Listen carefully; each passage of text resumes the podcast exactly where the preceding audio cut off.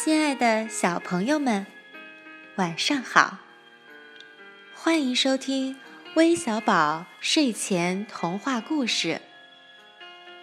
我是带给你们美梦的圆圆姐姐。今天啊，我要和你们分享一个小故事。故事的名字叫做《海马的新房子》。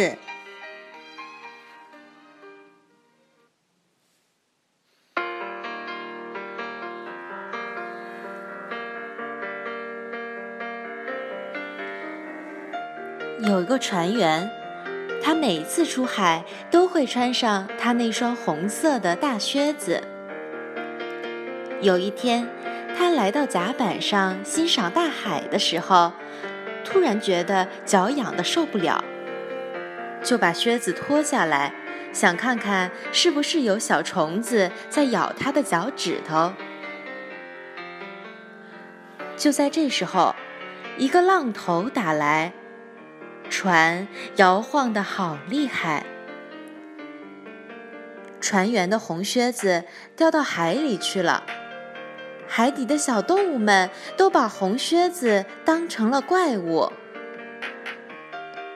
小动物们游进了红靴子里，里面黑咕隆咚的，而且还有点臭。螃蟹剪了两个窗户，装上了美丽的海藻窗帘。发光鱼当电灯，小海龟做房顶，把红靴子打扮的像所漂亮的红房子。海马对红靴子说。我要是能到你的红房子里生孩子，就不用怕大鱼来吃它们了。红靴子说：“我不是红房子，我是一只红靴子。进来吧，海马妈妈。”我不是海马妈妈，我是海马爸爸。我们海马都是由爸爸来抚育孩子的。海马爸爸刚游进红靴子里，小海马们就从爸爸胸前的袋子里钻了出来。呵呵，海马爸爸真是了不起啊！他生了一百个小海马呢。